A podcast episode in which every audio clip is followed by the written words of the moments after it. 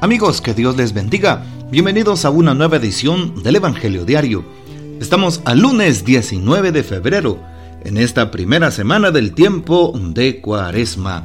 Y para hoy recordamos y celebramos en la liturgia de la iglesia a San Conrado de Piacenza. ¿Quién era este gran santo? Fue un hombre religioso los ecólogos, es decir, los que se dedican al estudio y a la defensa del ambiente natural, probablemente no tienen ninguna simpatía por este santo, pues durante una cacería no dudó en quemar el bosque con tal de hacer salir las liebres y los faisanes. Pero aplacar la ira de los colonos que vieron destruidas sus cosechas y sus casas por el voraz incendio, el gobernador Piacenza Galeazzo Visconti hizo condenar a muerte al primero que cayó en sus manos y cuya única culpa era la de haberse encontrado en el monte durante el incendio.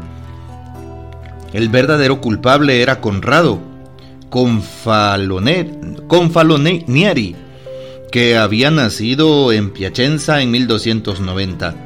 Estaba casado y su profesión era la de soldado de aventura.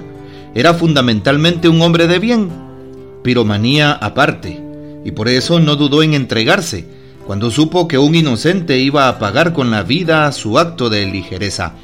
Después de haber confesado su culpa, manifestó que estaba dispuesto a pagar los daños, y así lo hizo, aunque quedó en extrema pobreza.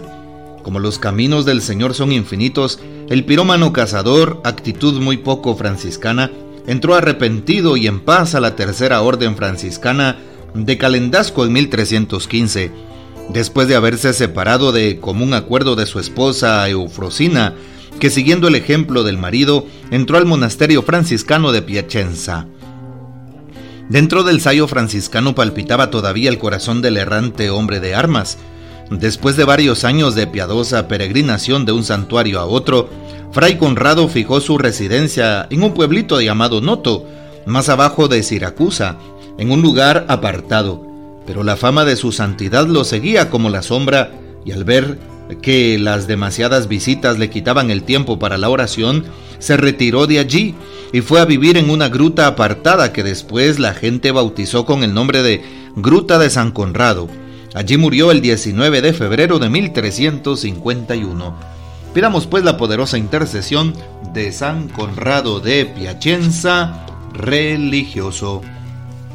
Y para hoy tomamos el texto bíblico del Evangelio según San Mateo capítulo 25 versículos del 31 al 46.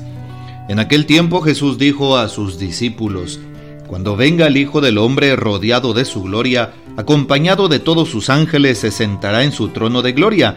Entonces serán congregadas ante él todas las naciones, y él apartará a los unos de los otros como aparta el pastor a las ovejas de los cabritos, y pondrá las ovejas a su derecha y a los cabritos a su izquierda. Entonces dirá el rey a los de su derecha, Vengan benditos de mi Padre, tomen posesión del reino preparado para ustedes desde la creación del mundo, porque estuve hambriento y me dieron de comer, sediento y me dieron de beber, era forastero y me hospedaron, estuve desnudo y me vistieron, enfermo y me visitaron, encarcelado y fueron a verme. Los justos le contestarán entonces, Señor, cuando te vimos hambriento y te dimos de comer, sediento y te dimos de beber? cuando te vimos forastero y te hospedamos o desnudo y te vestimos? cuando te vimos enfermo o encarcelado y te fuimos a ver? Y el rey les dirá, yo les aseguro que, cuando lo hicieron con el más insignificante de mis hermanos, conmigo lo hicieron. Entonces dirá también a los de su izquierda, apártense de mí malditos, Vayan al fuego eterno preparado para el diablo y sus ángeles, porque estuve hambriento y no me dieron de comer, sediento y no me dieron de beber, era forastero y no me hospedaron, estuve desnudo y no me vistieron, enfermo y encarcelado y no me visitaron. Entonces ellos le responderán, Señor, ¿cuándo te vimos hambriento o sediento, de forastero, desnudo, enfermo o encarcelado y no te asistimos? Y él les replicará, yo les aseguro que cuando no lo hicieron con uno de aquellos más insignificantes, tampoco lo hicieron conmigo. Entonces irán estos al castigo eterno y los justos a la vida eterna. Palabra del Señor, Gloria a ti, Señor Jesús. Empezamos esta primera semana del tiempo de Cuaresma y justo la cuarentena de este tiempo de penitencia se inicia contando el día de ayer, primer domingo de Cuaresma. Por eso empezamos primer lunes, martes, miércoles hasta el viernes y sábado de Cuaresma, primera semana del tiempo de Cuaresma.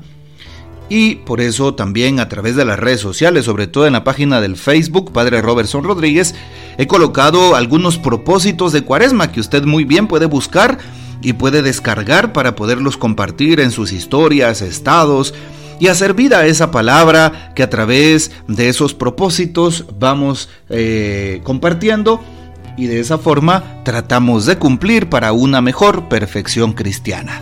Así es, son elementos, son estipendios que tenemos para ir mejorando nuestra espiritualidad en tiempo de cuaresma.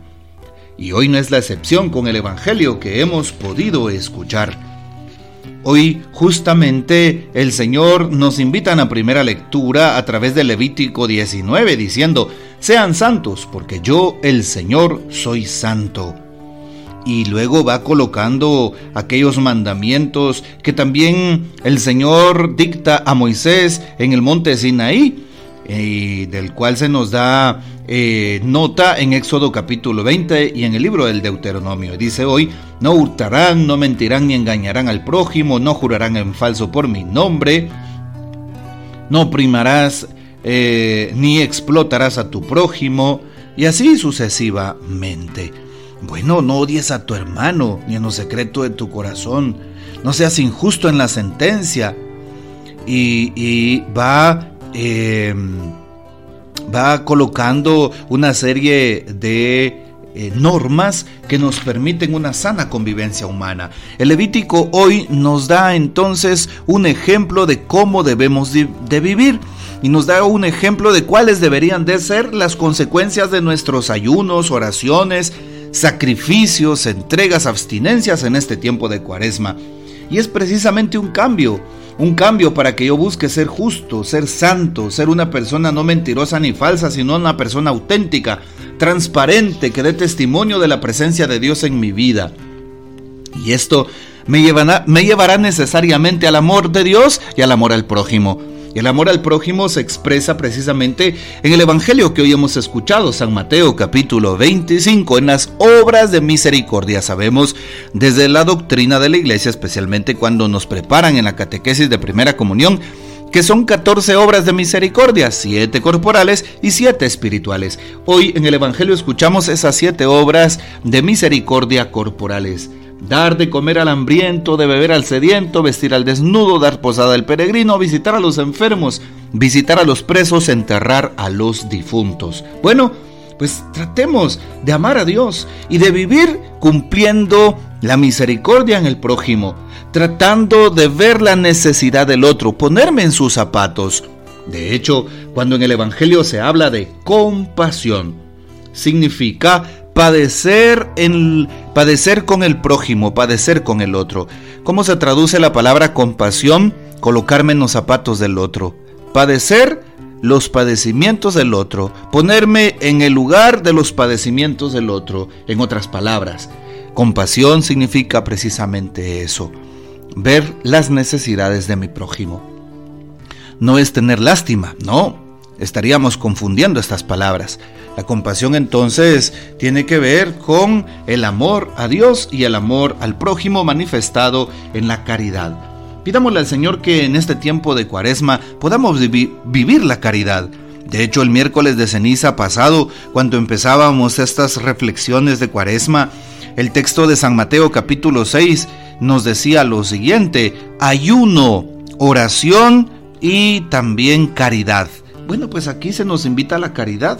¿sí? Desde ese día, miércoles de ceniza y durante toda la cuaresma, también un ejercicio especial que nos acerca a Dios y perfecciona nuestra alma es la caridad, es la misericordia con el prójimo, es la ayuda mutua, es, es hacer las obras de misericordia. Y no por cumplimiento, no, porque lo haríamos simplemente por cumplir una norma, lo haríamos porque eso me va a ayudar. No, lo debemos de hacer de corazón, es decir, con el amor que viene de Dios.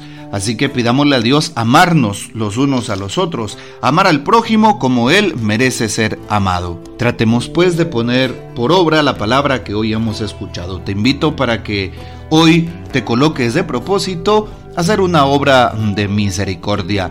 Así es, qué importante es colocarse ese propósito haciendo una obra, ayudando al prójimo, tratando la manera de ver cómo pues favorezco a los necesitados.